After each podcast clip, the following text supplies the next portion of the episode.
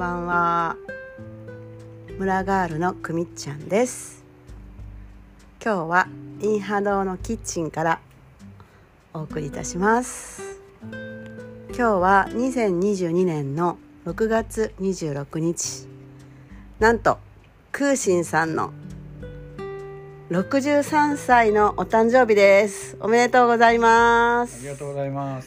パフパフパフパフ今日のお誕生日は一日どうでしたか？ゆっくり過ごしましたね。いい時間を過ごされましたか？時間を過ごしましたよ。朝からうん。料理をして、ポテサラ作って、リクエストに妻のリクエストに応じてチヂミを作って、チヂミも小麦粉じゃなくてそば粉で作ってって言われたので、そば粉で生まれて初めて作りました。ね美味しかったそば粉のチヂミ最高うん。あのタレがね良かったねう、ん。もうねなんでクーさんはあんなに美味しい料理しか作れないんですか？それは食べる人のことを思ってるからでしょいつも美味しいよね。いや食べる人がやっぱり喜んでもらって喜ぶ顔を見たいわけだから美味しいわっていう顔をね見たいんですよねいつもね。だから手を抜かない。丁寧に丁寧に作れば伝わるでしょ。だからまあその結果ね美味しいって言われたらいいわけで別に美味しくなくてもしょうがないじゃないですか。味なんていうのえいつも美味しいですよ。うん。あのポテサラもねじゃがいもと玉ねぎだけだけどうん。マヨネーズとかも全然入ってなくて。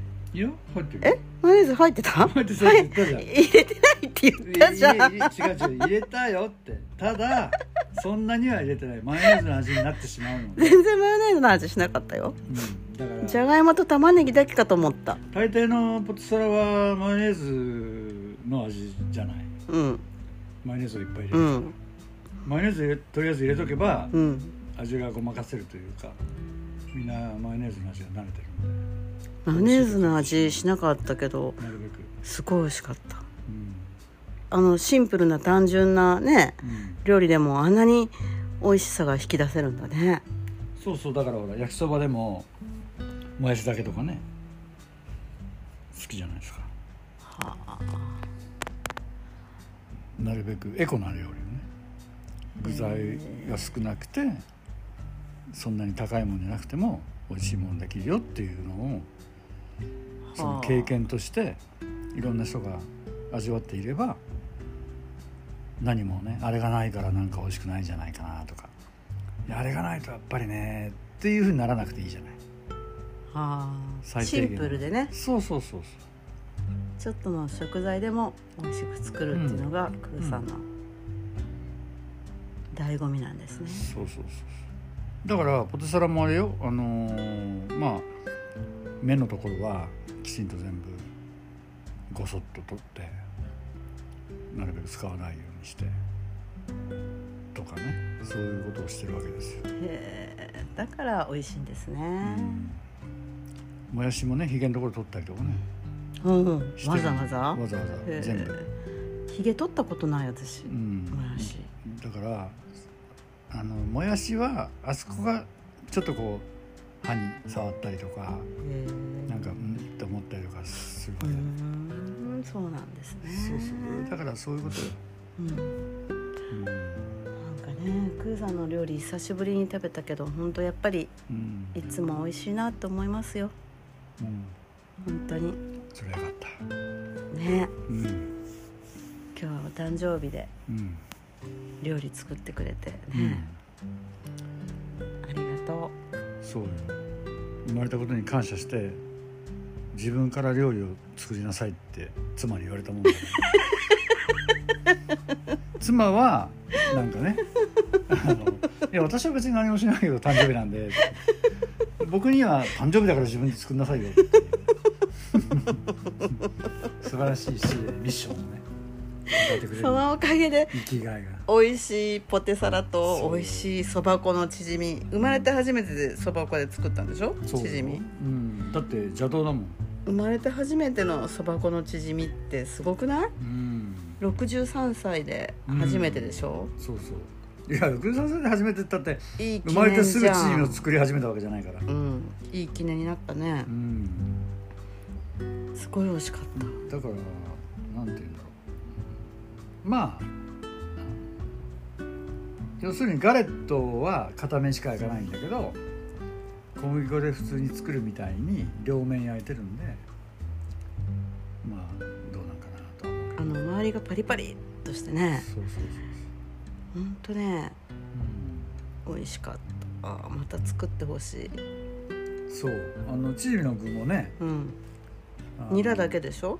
ニラと豚肉？いや豚肉とあれよあのえー、ニンニク。あだからね、うん。深みがあるんだね味にね。普通はニンニクとあれよあのニラだけ。ニラチヂミをね。へえ豚肉は入れない、ああそっかそっか。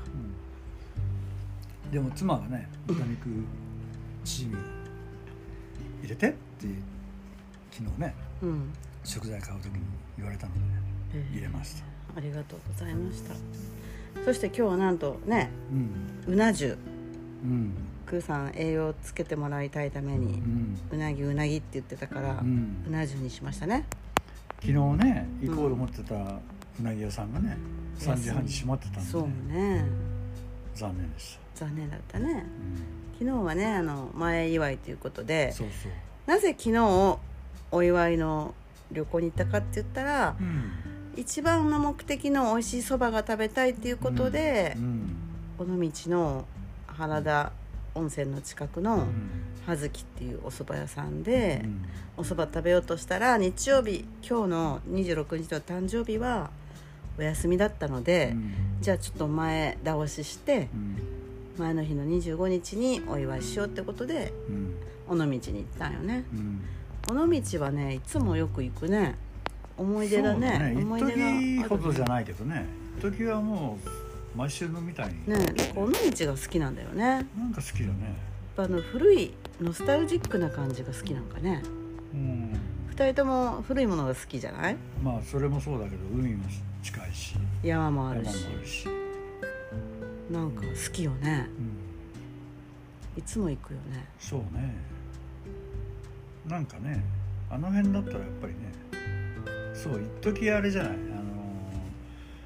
うーん友の浦にねうん。よく行ってたね、1ヶ月のうちに4回3回か4回行ったことあるよね。うん。毎週行ってたね。そうそうそうそう。なぜかね、ねうえ行ってましたね。ん、そうやっぱり潜水島がねうん。本来は宮島になるかもしれなかったところだから、うんぱね神の島だよね。本当ねえあそこは思い出の場所だもんね。ね初めてねうん。クーさんと2人でうん。潜水島行ってうん。教えてもらってねここからえ人生人生観が変わるやつ感が変わる宿ここから。に連れてってもらって本当人生観が変わったよね。うんあれさ人生観っていうのは観察の観が本来は人生観の観なんだけど、うん。漢字の観なんでね。え？感覚の観なんだよ人生観って。ここからの場合は。感覚の感と？観察の観。観察の観？うん。ってどんな字だったっけ？観察のあ人生観生観さんの観だ。そうそうそうそうははははは。だけど感じるの観になってるよね。そうそうそうそうはははそうだよね。うん。ここからもねいいろいろ何回も行ったね。うん。うんと砂浴したりね。行くたびに翡翠さんがいるのが面白いね。行ったら翡翠さんがいたのが2回あったね。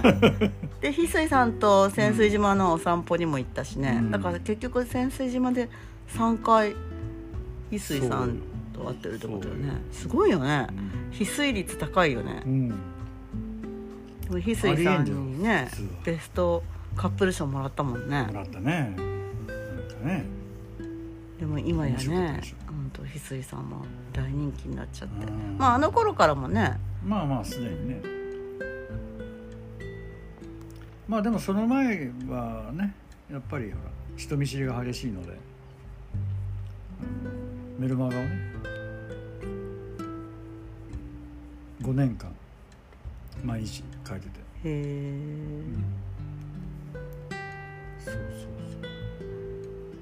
そう。それでいやーなんか楽しい楽しい。うん。63年間。うん。クーさんと出会ってからは何年になるのかな？クーさんは何歳の時だったの？久美ちゃんが45の時は僕は47じゃない？47歳のお誕生日はどうした？どこに行ったっけ？ああそこだ。うん？え？牛窓じゃなかった？そう？牛窓のペンション。あれ？クーさんの？いやいやいやクーさんの誕生日よ。クーさんの誕生日あれうん。6月26日の誕生日が初めてのうん。牛窓だったよね。うん。えー、えー、47歳の誕生日だったの？うん。じゃあ今はうん。63だから何年前？16年前。うん。えー、16年も前なんだ。嘘みたいじゃないねえ。もうなんか50年ぐらい一緒にいる感じ16年も経ったんだねあれから。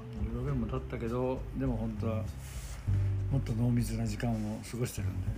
50年ぐらい一緒にいるみたいな感じ確かにね。50年以上は一緒にいるみたいだね16年って長いようであっという間だったね。ね。でも内容が濃かったっていうことよね。まあこれからもあとね130までとしたら